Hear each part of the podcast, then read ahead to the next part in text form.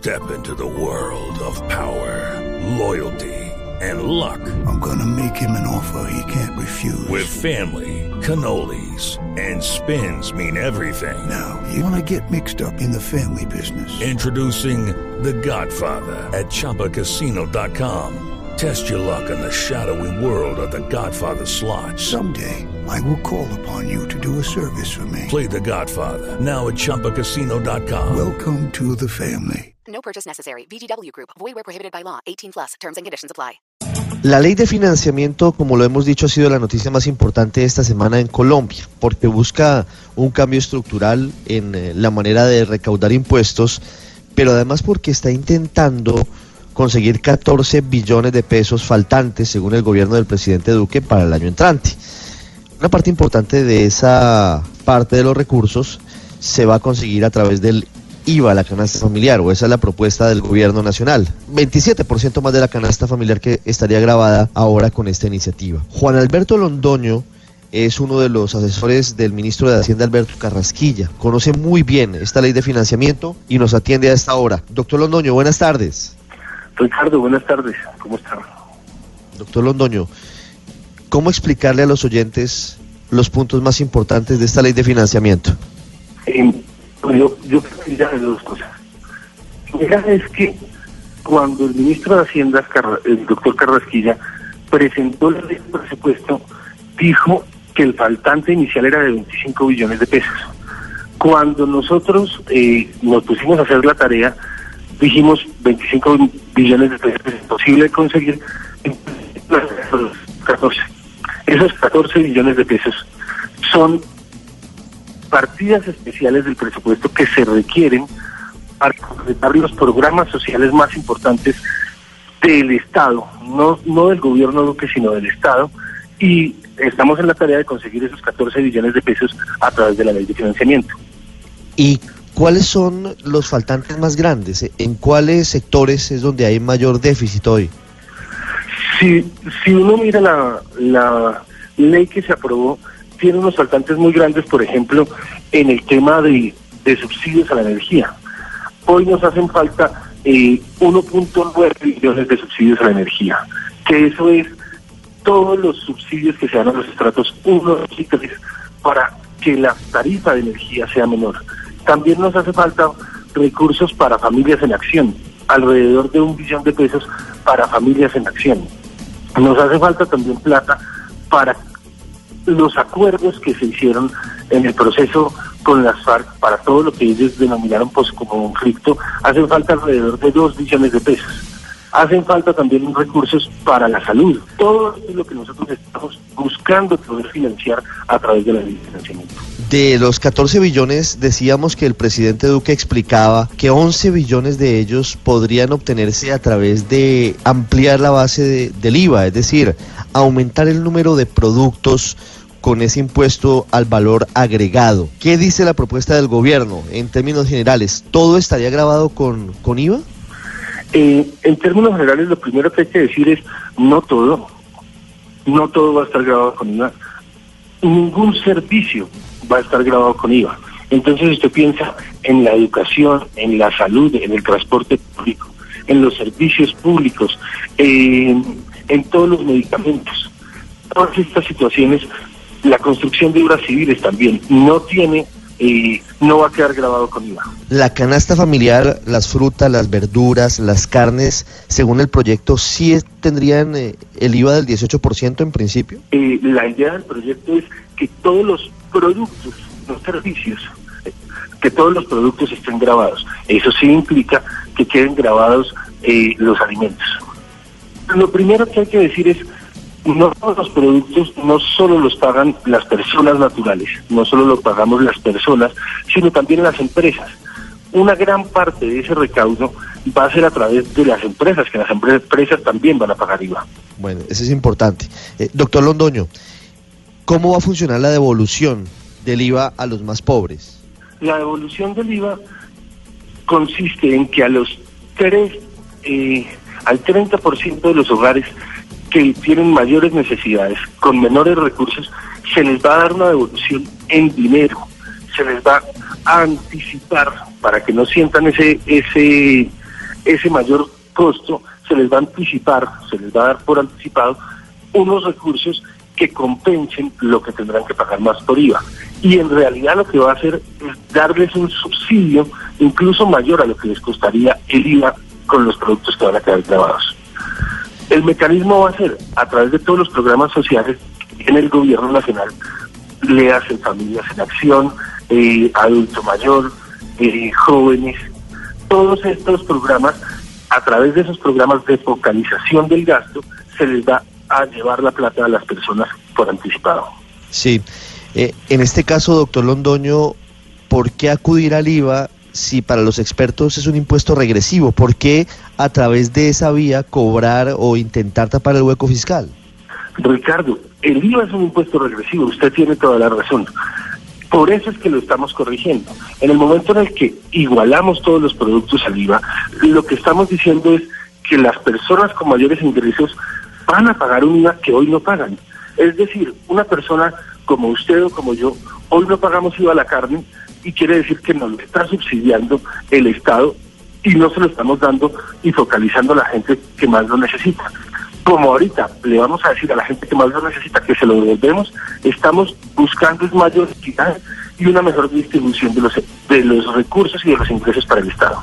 Hay quienes dicen que podría conseguirse dinero adicional eh, en lugar de aplicar el IVA a la canasta familiar, que es una de las partes, y usted eh, lo entiendo perfectamente, que lo que pretenden es que el IVA tenga la mayor cantidad de productos y servicios posibles, a excepción de los que ya nos ha dicho, pero que, por ejemplo, los impuestos a los dividendos que le pegarían a la parte alta de la pirámide, a la que más devenga, la que tiene además eh, empresas y gana dividendos por, por acciones, podría servir para financiar sin golpear a la clase media, que es en última la que seguramente va a resultar con más problemas, porque los menos favorecidos tienen el subsidio de retorno. Los que tienen más, pues seguramente no van a sentir el golpe, pero quien está en la clase media seguramente sí. ¿Por qué no acudir a ese tipo de impuestos? Por ejemplo, el impuesto a los dividendos. Lo voy a contestar en dos partes. La primera es eh, el golpe, como, como lo están llamando a la canasta familiar, no es eh, en contra de esa clase media. Claro que van a sentir un mayor costo en algunos productos por, por la subida del IVA, pero con eso les vamos a financiar, por ejemplo, la universidad, los, la educación pública, y ese es un servicio que ellos reciben. Entonces, si uno hace un análisis, realmente todos estamos contribuyendo para mejorar la calidad de vida de estas personas. Y el segundo punto, frente a lo que usted me dice de los dividendos, hay que decir que eh, las empresas hoy pagan los impuestos. Entonces es el primer impuesto que pagan las empresas. Y después le estamos diciendo al dueño de la empresa, usted paga los dividendos. Es decir, nosotros queremos que las empresas sigan colaborando como lo están haciendo, que generen más empleos y que adicionalmente el dueño de la empresa nos colabore a través del impuesto a los dividendos y a través de, de su impuesto de renta. Lo que estamos diciendo es, todos tenemos que poner, entre más capacidad tenga, más voy a poner. Eh, hablando del consumo, hemos escuchado a la SAC, hemos escuchado a Fede Arroz, hemos escuchado a Porc Colombia y a muchos otros gremios diciendo, además gremios que en su mayoría apoyaron la campaña del presidente Iván Duque, diciendo, mire, esto va a poner en riesgo la seguridad alimentaria de los colombianos, porque seguramente ya la persona que no puede, pues no va a comprar carne dos veces por semana, sino una vez por semana, y esto va a afectar su nutrición y se va a frenar el consumo. ¿Ustedes creen que eso va a pasar? Eh, Ricardo, yo no creo que esa, que esa situación se vaya a dar en primera medida porque el, el aumento no va a ser tan considerable porque a las personas de mayores eh, necesidades o menores ingresos les vamos a compensar eso, les vamos a aumentar su ingreso, entonces podrán seguir consumiendo y es normal que cada gremio defienda sus intereses y muestre preocupación. Pero todos tenemos que poner en favor de que podamos tener el país que estamos soñando, un mejor país con mayor crecimiento que va a implicar más vida para todos. Todos tenemos que hacer un esfuerzo para el bien, para el bien común.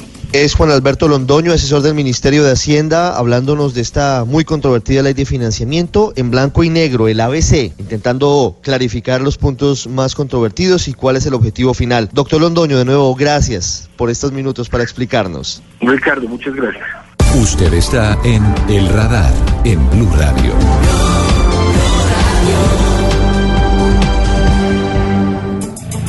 La ley de financiamiento o reforma tributaria, aunque el gobierno no quiere usar ese término, pretende, según dicen desde la Casa de Nariño, recaudar cerca de 14 billones de pesos. La mayoría de ellos estamos hablando del año entrante, del 2019, de esos 14 billones, 11, que es más del 75%, serían por cuenta del aumento del IVA en cuanto a productos, porque quedaría grabada casi toda la canasta familiar. Y esa parte golpea al bolsillo de los colombianos, por eso hay voces muy preocupadas y en contra de esta iniciativa, incluso de sectores gremiales que apoyaron la candidatura del hoy presidente Iván Duque. José Roberto Acosta es economista, abogado, asesor bursátil, un hombre muy prestigioso y que conoce muy bien los temas tributarios, por supuesto. Don José Roberto, bienvenido al radar, buenas tardes. Buenas tardes, Ricardo, muy honrado de estar en el radar, gracias por la invitación. ¿Cómo podemos explicarle a los oyentes de manera muy concreta la visión que usted tiene de esta ley de financiamiento tributario? Bueno, Ricardo, primero hay que dejarle claro a la audiencia que esos 14 billones de pesos que el gobierno ha insistido en recaudar se derivan de la definición de un presupuesto eh, gubernamental para el próximo año eh, fijado en 258 billones de pesos, con un incremento del 10,8% a lo que se presupuestó por el gobierno anterior para el presente año. Pues hay que aclarar que un incremento del 10,8 rompe de plano la promesa del candidato Duque y hoy presidente de procurar austeridad en las finanzas públicas porque 10,8% sobrepasa la meta de inflación del próximo año y hasta el propio crecimiento económico. Así que partamos que financiar un presupuesto desbordado o derrochón, como decía eh, el mismo en oposición a Santos, ya implica eh, algo que le quita autoridad moral al gobierno para cargarle eh, mayores impuestos a los colombianos. Aquí es como, aquí lo que queda claro es que el gobierno Duque arranca pidiendo regalos de Navidad y a los Reyes Magos, pero quieren que los colombianos paguemos esos regalitos de Navidad por 25 millones de pesos, entre los que están esos 14 de inversión que han dicho que son prioritarias. Así que para rematar este punto, esos 14 no son prioritarios, sino son simplemente excesos de inversión que el gobierno de Duque quiere plantear de aquí en adelante para arrancar su mandato. Dicho eso, esos 14 billones es desafortunado que quiera apalancarlos casi que exclusivamente con el IVA a los alimentos de la canasta familiar.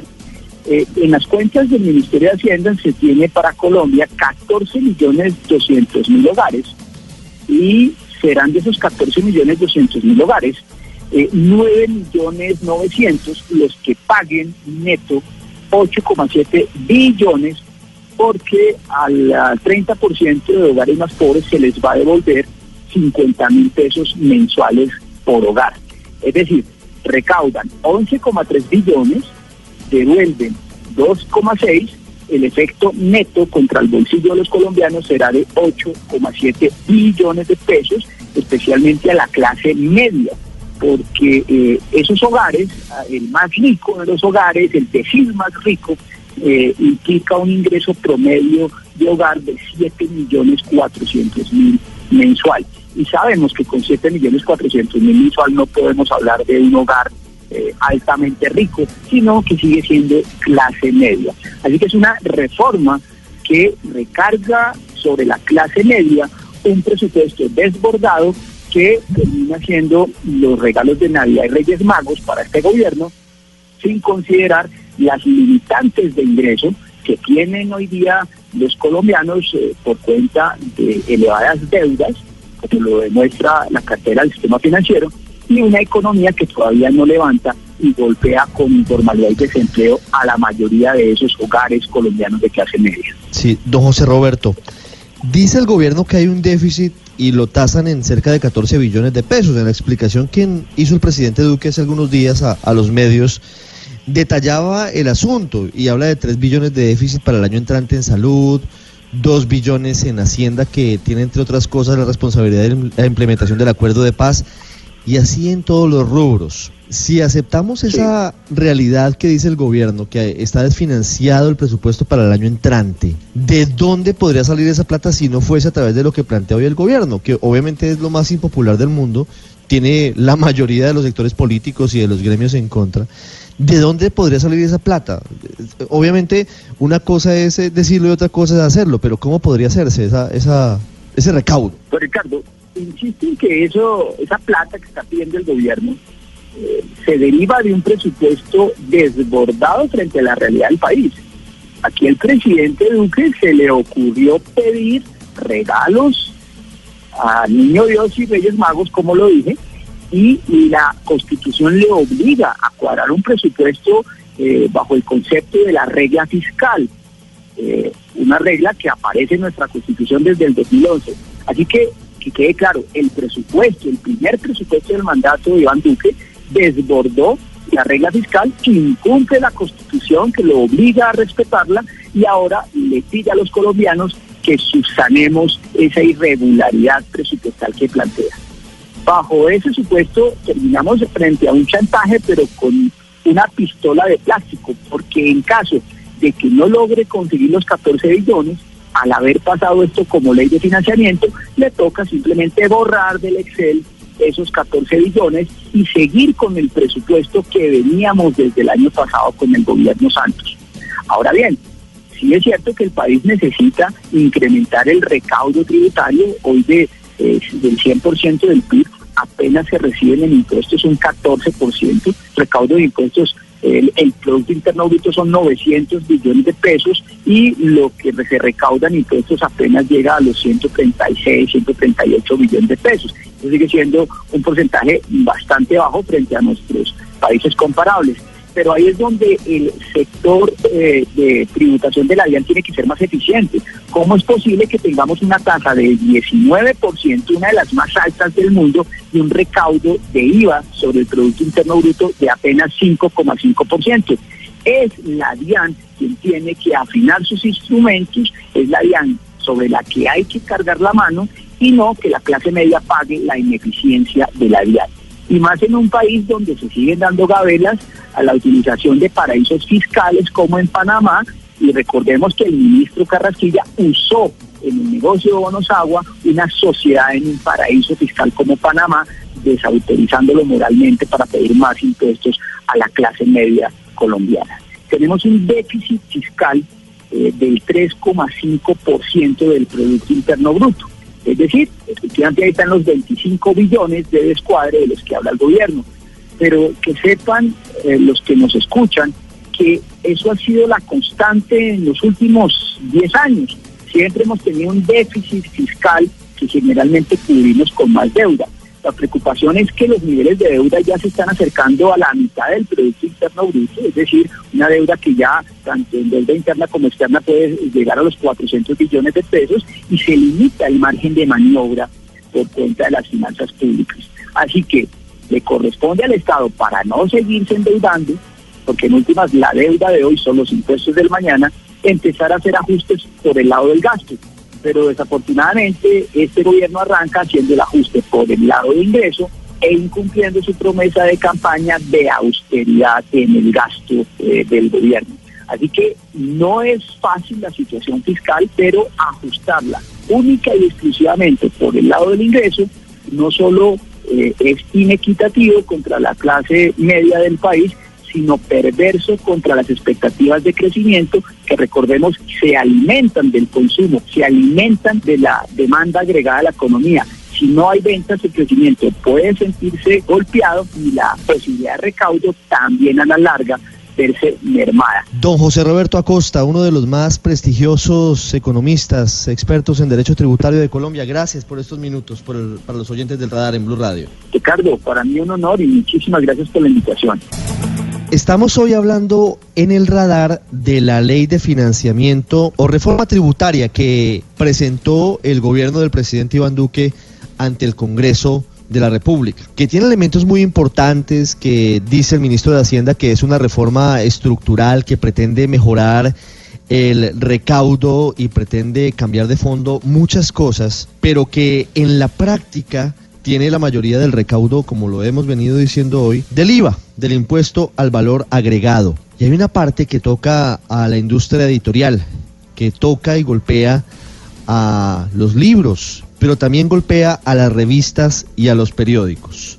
Por eso hemos llamado a Werner Sidman, él es director ejecutivo de la Asociación Colombiana de Medios de Información. Señor Sidman, gracias por estar con nosotros hoy en Blue Radio, muy amable. Gracias Ricardo por la invitación. ¿Cómo golpea el proyecto de reforma tributaria hoy la industria editorial colombiana, a los periódicos y a las revistas? Pues es una amenaza fuerte porque pone sobre la mesa una vez más una serie de gravámenes que no existían y que en la actual coyuntura de la industria pues vienen bastante mal. Eh, pero yo le diría que más que en relación con la industria editorial o con los periódicos o con las revistas en sí mismas, lo que nos sorprende mucho es que esta pudiera ser una política de gobierno frente a la educación, frente a la cultura y frente a los medios de información, que son los activos subyacentes eh, detrás de estos formatos. Eh, nosotros de tiempo atrás, desde que tomó posesión el presidente Duque, hemos tenido acercamientos con el gobierno precisamente para explicarle la coyuntura que están atravesando los medios de información en general, que no son solo los impresos, eh, y para sugerirles que como ocurre en otras partes del mundo, estamos en el momento oportuno para buscar estímulos para los medios de información, que no son un nicho de negocio, ni son una industria como cualquier otra, sino son nada más y nada menos que el periodismo eh, eh, institucional eh, como pilar de la democracia, razón por la cual ni se puede quebrar, ni puede desaparecer, ni puede pasar a manos de quién sabe quién. Sí. Específicamente, ¿qué fue lo que se incluyó en la reforma que puede afectar ese derecho a la información o, a los medios de comunicación?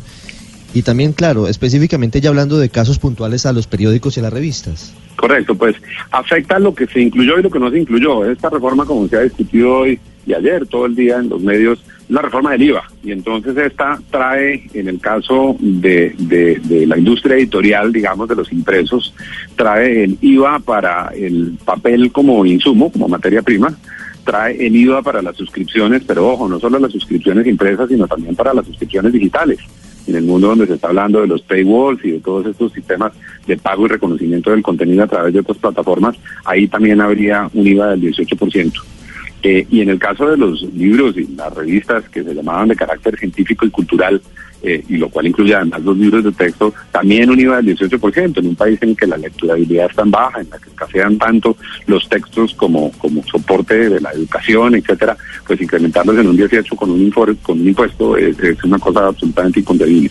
¿Hay ejemplos de otros países que hayan eh, puesto este tipo de gravámenes, este tipo de de carga tributaria a la cultura, al conocimiento, a, los libros, a, los periódicos? Eh, ¿Se ha hecho en otras partes y se sabe si, cuáles han sido las consecuencias? Sí, que yo sepa, por ejemplo, en España existe. En España existen eh, pero, pero yo creo que el momento en el que se impusieron y las condiciones económicas de los países y los niveles culturales no son comparables. Pero lo que sí les he decir es que, dada la coyuntura alrededor del tema de los medios, que se financiaban, contenido de gratis y se financiaban con la publicidad, cosa que hoy en día ya no está ocurriendo así, en todos los países se están buscando fórmulas para buscar estímulos para los medios por eso le decía que no solo lo que se incluyó, sino lo que no se incluyó. Pero han hecho cálculos, Werner, de cómo se afectarían los números de los periódicos y de las revistas si se aplicara ese 18% de IVA a las suscripciones, no solamente impresas, sino digitales, y al papel periódico? Sí, los, los estamos haciendo para aterrizarlos, pero es que en el, en el momento coyuntural en el que estamos, y donde, como usted lo sabe, y eso le aplica incluso a la radio, a la televisión, a todo el mundo, el desplazamiento de los ingresos en digital a, a las redes grandes, a Google y a Facebook, aunque tengamos nosotros crecimientos también en nuestros tráficos y en nuestras ventas de publicidad que venían de cero y entonces la publicidad digital también ha subido, esos son ingresos marginales a la hora de la verdad pero los medios tradicionales todos, la radio, la televisión, la prensa, etcétera, seguimos dependiendo de la publicidad tradicional. Y no obstante eh, eh, esa realidad, eh, lo cierto es que nuestros ingresos han venido decreciendo constantes en los últimos años de manera dramática. eh, sin lugar a dudas más el de los impresos que el de la radio el de la televisión, aunque lo mismo ha ocurrido con la radio y la televisión en la franja informativa. Entonces, cuando usted tiene unas operaciones y unas infraestructuras donde las salas de redacción son enormes, son costosas, hacer investigación periodisma, eh, periodística, eh, contenidos de calidad, vale lo que vale, como bien lo sabemos todos, y sus ingresos caen 20, 30, 40%, pues métale cualquier margen adicional por cuenta de unos impuestos o piense en subirle el valor de los ejemplares o el valor de las suscripciones a los lectores y pues como verá la, el impacto eh, tanto para el margen que ya prácticamente no existe en los medios como para el costo para los usuarios pues va a conducir necesariamente no solamente a la inviabilidad del negocio sino pues a una deserción muy importante del consumo de noticias en medios serios. Y de manera paralela y simultánea también lo, lo mencionábamos, Werner, eh, la industria literaria, la, la cultura, lo que tiene que ver con los libros, que son un diferencial frente a lo que quisiéramos ser como sociedad. La puerta al conocimiento, sin duda. Correcto. Van de la mano, como le decía al comienzo, esto es un tema eh, eh, no, no de IVA a unos productos de, de, un sector, sino estamos hablando de cultura, de, educación y de, y de, derecho a la información, que, que, son valores demasiado importantes como para estar jugando con ellos simplemente para pensar en unos recaudos que, dicho sea de paso, pues son, son bastante marginales. Por supuesto que cuando no hay plata, cualquier peso marginal es plata, y eso lo entendemos, por supuesto, y estamos listos para ver cómo podemos colaborar a recomponer las cuentas, pero, pero clarísimamente no le podemos generar a una industria que a nivel global, eso no tiene discusión, está afrontando las dificultades que está afrontando, ponerle ahora más dificultades y reducirle aún más sus márgenes y ahorcarla más. Werner Sidman de la Asociación de Medios de Información es su director ejecutivo. Werner, gracias por estos minutos para los oyentes del Radar en Blue Radio y sábado aquí. A usted, Ricardo, muchas gracias.